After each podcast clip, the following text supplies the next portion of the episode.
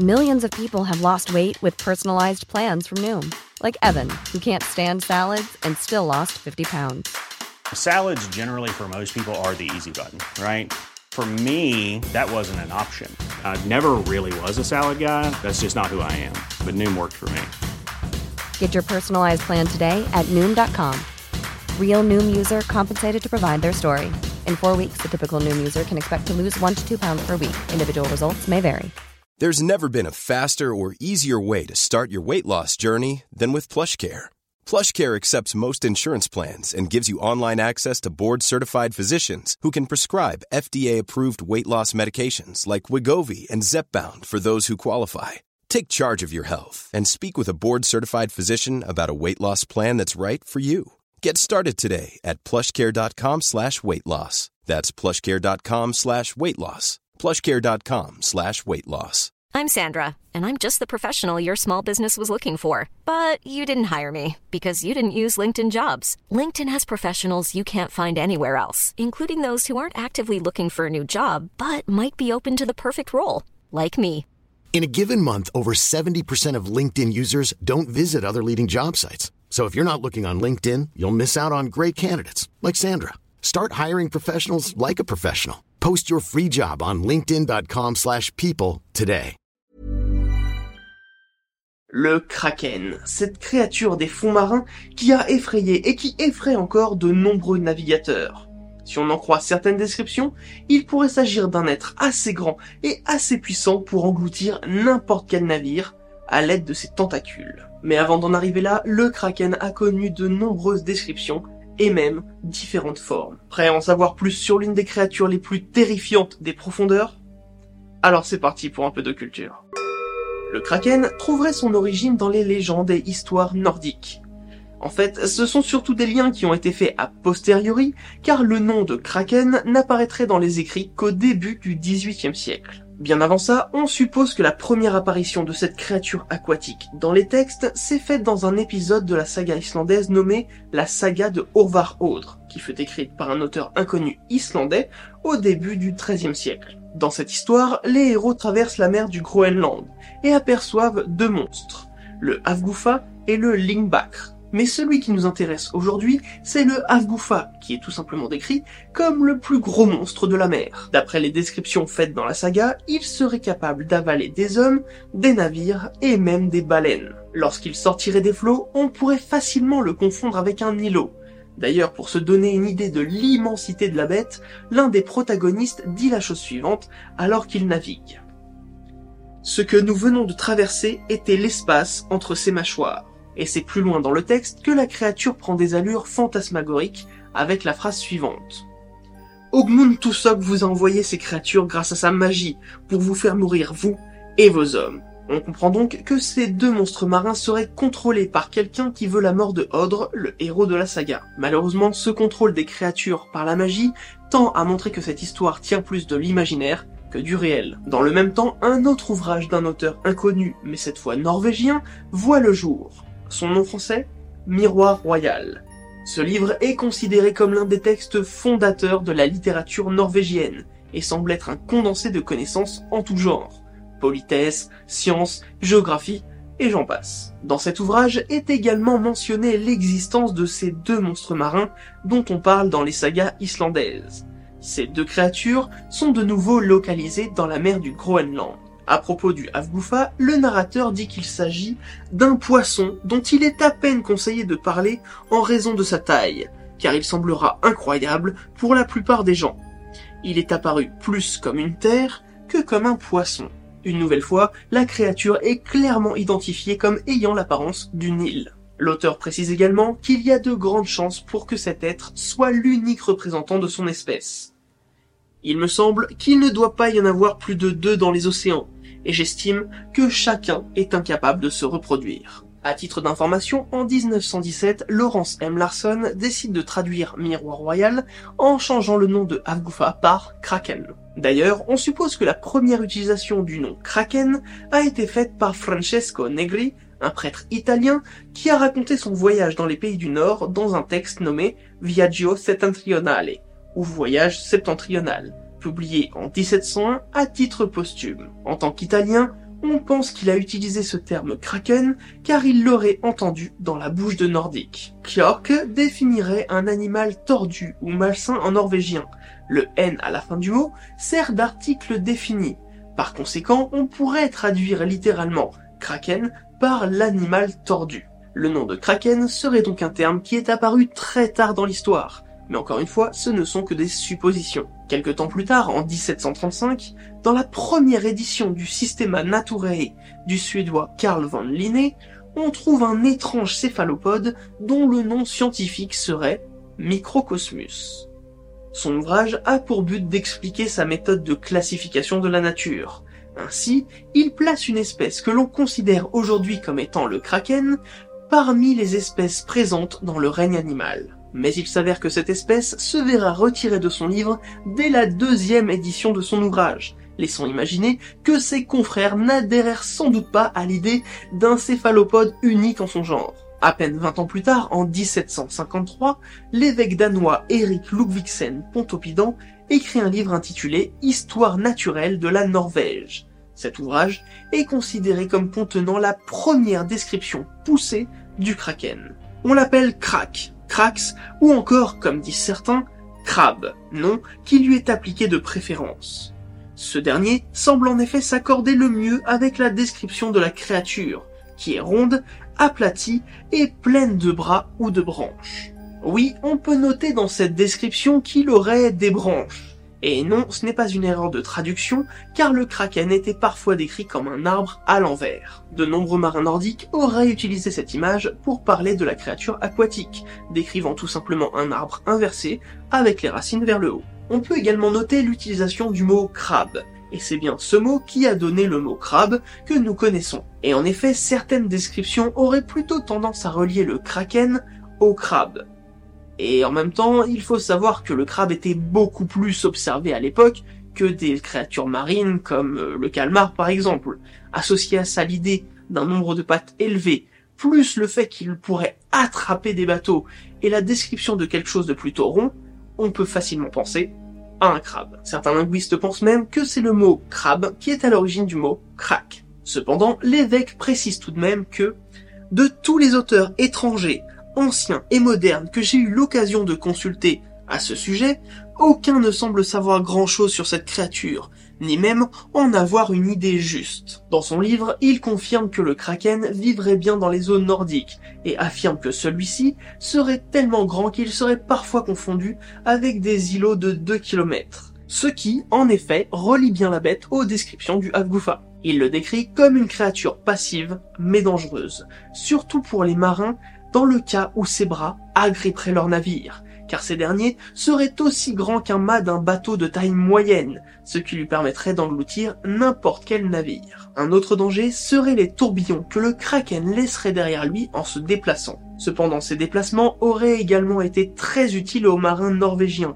car pêcher derrière le kraken assurerait une pêche abondante. Et la raison est simple, ces excréments nourrissent les poissons, et le kraken se nourrit des poissons qui sont dans son sillage. Et bon appétit bien sûr. Quelques années plus tard, en 1781, un auteur suédois du nom de Jacob Wallenberg décrit à son tour le kraken dans son livre Mon fils dans la galère.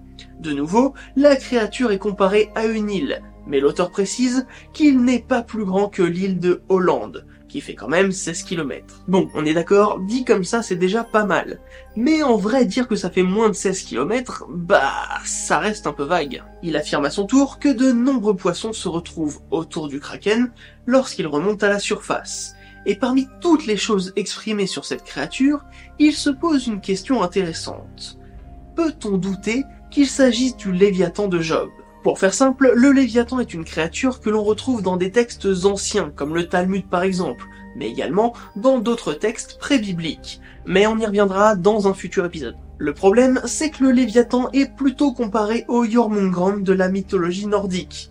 Dans les deux cas, ils sont plutôt décrits comme des serpents géants que comme des créatures rondes à plusieurs bras. Donc c'était une bonne question, mais en termes de description, ça ne colle pas vraiment on sent plutôt chez Jacob Wallenberg une envie de relier cette créature au texte biblique. En 1802, le naturaliste français Pierre Denis de Montfort affirme dans Histoire naturelle générale et particulière des mollusques qu'il existe deux types de poulpes géants, dont l'un serait le poulpe kraken. Ce dernier aurait été, selon lui, clairement décrit par les marins norvégiens et identifié par les équipages de baleiniers américains. Il va jusqu'à dire que Pline l'Ancien aurait décrit le kraken dans son livre Histoire naturelle au 1er siècle.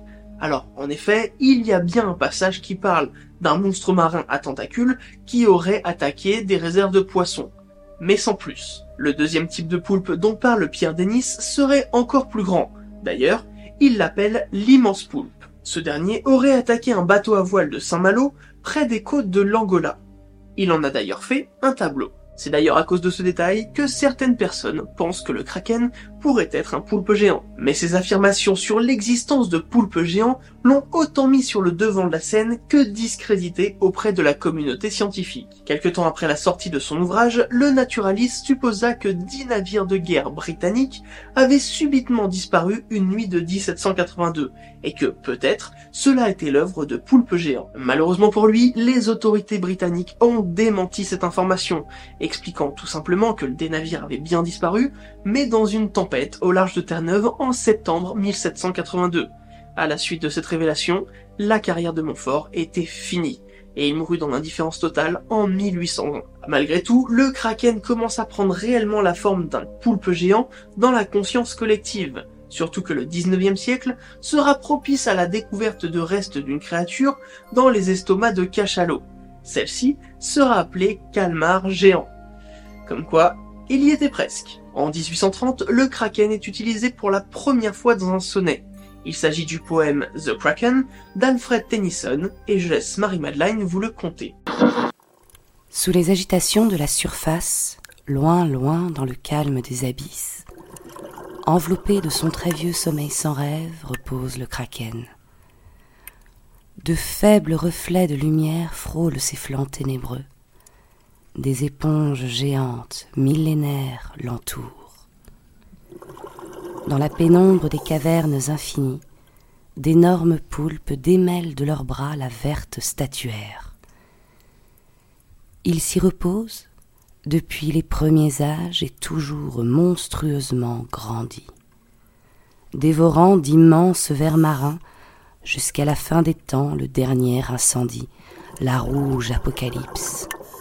Alors, pour la première fois, il sera vu des hommes et des anges, il se réveillera dans l'horreur pourpre, il montera à la surface et il mourra. There's never been a faster or easier way to start your weight loss journey than with PlushCare. PlushCare accepts most insurance plans and gives you online access to board-certified physicians who can prescribe FDA-approved weight loss medications like Wigovi and Zepbound for those who qualify. Take charge of your health and speak with a board-certified physician about a weight loss plan that's right for you. Get started today at plushcare.com slash weight loss. That's plushcare.com slash weight loss. plushcare.com slash weight loss. Burrow is a furniture company known for timeless design and thoughtful construction and free shipping, and that extends to their outdoor collection. Their outdoor furniture is built to withstand the elements, featuring rust-proof stainless steel hardware, weather-ready teak, and quick-dry foam cushions. For Memorial Day, get 15% off your Burrow purchase at burrow.com slash ACAST and up to 25% off outdoor. That's up to 25% off outdoor furniture at burrow.com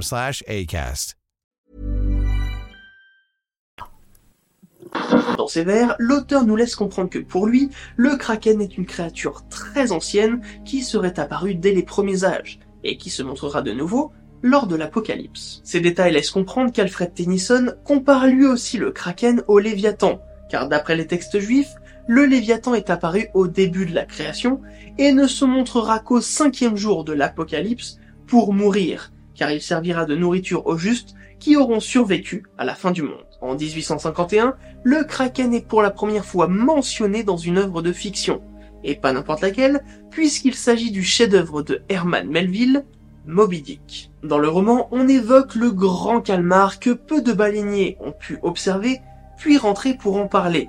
Il est même fait mention par le narrateur du kraken de Monseigneur Pontoppidan.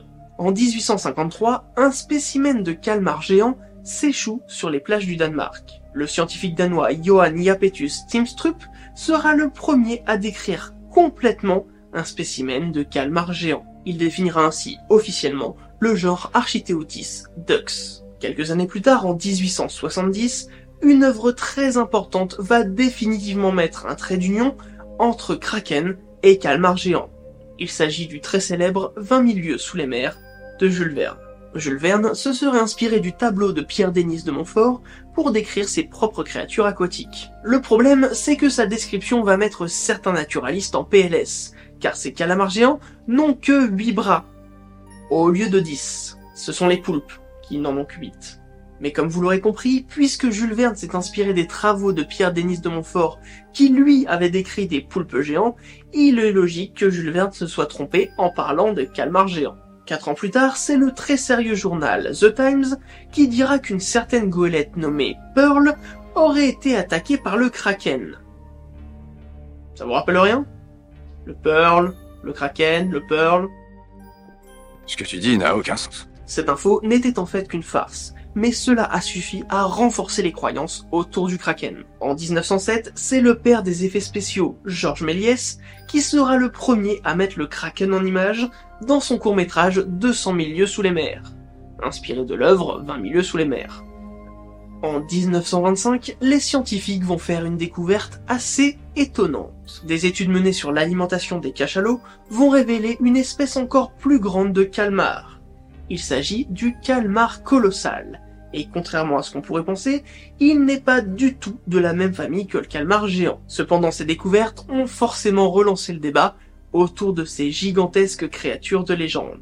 Trois ans après cette découverte, le kraken va être vu d'une façon totalement nouvelle. Et pour ça, il passera par l'imagination de Lovecraft. En effet, le fameux Cthulhu apparaît pour la première fois dans la nouvelle appelée L'appel de Cthulhu. Ce dernier est au moins en partie inspiré du kraken. Des spécialistes de Lovecraft pensent même que c'est le sonnet de 1830 qui aurait inspiré l'état dormant de Cthulhu au fond de l'océan. D'ailleurs, la cité perdue de Herlieu correspond approximativement à la zone de pêche où a été retrouvé les restes de calamar colossal quelques années auparavant. Le kraken deviendra à la suite de ses nombreuses œuvres un véritable élément de la culture populaire. Très vite, il apparaît dans les bandes dessinées comme chez Marvel ou DC Comics. D'ailleurs, ce dernier l'utilisera dès 1940 et l'associera fortement aux aventures d'Aquaman. En 1954, Disney sort le film 20 000 lieues sous les mers, et c'est un carton. En parallèle, c'est dans les textes d'un auteur que l'on sait fan de mythologie nordique qu'un être similaire au kraken apparaît. Dans Le Seigneur des Anneaux de Tolkien, le guetteur de l'eau qui garde l'entrée des mines de la Moria semble être une sorte de kraken, mais ce nom n'est jamais mentionné comme tel. Encore très récemment, le kraken se retrouve dans des œuvres à succès, ainsi en 1996 dans Le Trône de Fer, oui, Game of Thrones, George Martins nous dévoile l'emblème de la famille Greyjoy, qui est en fait un kraken doré.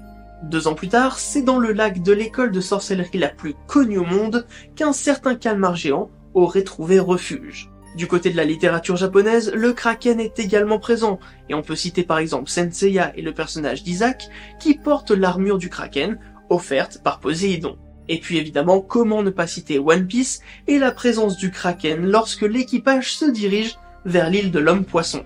Au cinéma, le Kraken qui a le plus marqué les esprits depuis 20 milieux sous les mers est évidemment celui de Pirates des Caraïbes en 2006. Ce dernier est d'ailleurs contrôlé par David Jones qui décide quand il doit attaquer.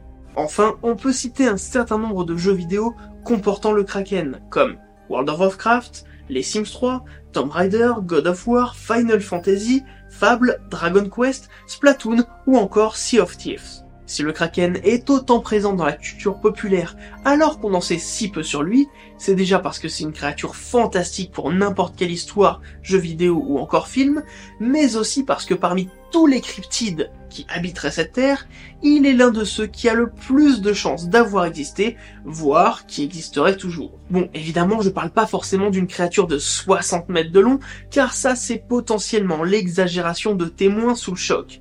Cependant, on n'en connaît encore aujourd'hui que très peu sur la diversité de calmars que pourraient renfermer nos océans. Un exemple marquant est qu'à l'heure actuelle, nous n'avons repéré aucun calmar colossal mâle. En l'an 2000, un calmar de 9 mètres fut attrapé. Tout d'abord, il ne fut pas considéré comme un calmar géant, les scientifiques préférèrent le classer parmi une autre espèce. Mais 8 ans plus tard, il fut confirmé qu'il s'agissait bien d'un Architeuthis dux. 8 ans pour confirmer qu'il s'agissait bien d'un calamar géant classique. Ce spécimen se trouve actuellement à la Grande Galerie de l'Évolution à Paris et a remplacé un calmar qui n'était qu'une création faite par l'homme. Et celui-ci est déjà énorme, alors imaginez que certaines traces retrouvées sur des cétacés laissent penser que les plus gros spécimens pourraient atteindre la taille de 20 mètres. Et s'il y a ces traces, on le sait aujourd'hui, c'est parce que le calmar géant est capable de tenter de se défendre grâce à sa force tentaculaire face à une baleine en train de le chasser par exemple. Associé à ça des sortes de petites dents sur leur ventouse qui leur permettent d'arracher des morceaux de chair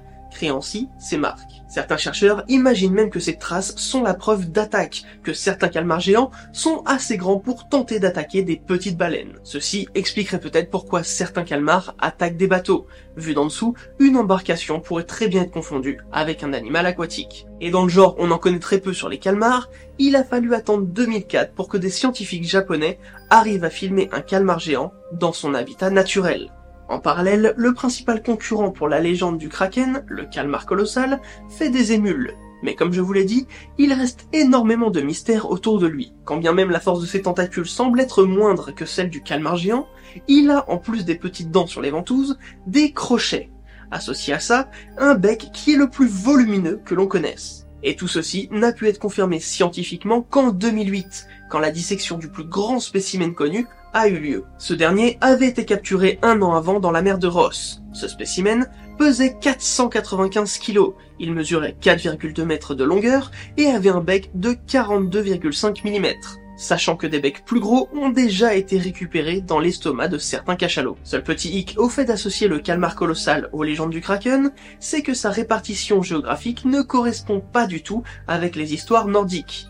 Mais encore une fois, il reste tellement d'inconnus autour de cet animal qu'il est difficile d'être aussi catégorique. Avec tous ces éléments de flou autour des calmars, il est très compliqué de crier haut et fort que le kraken n'a jamais existé.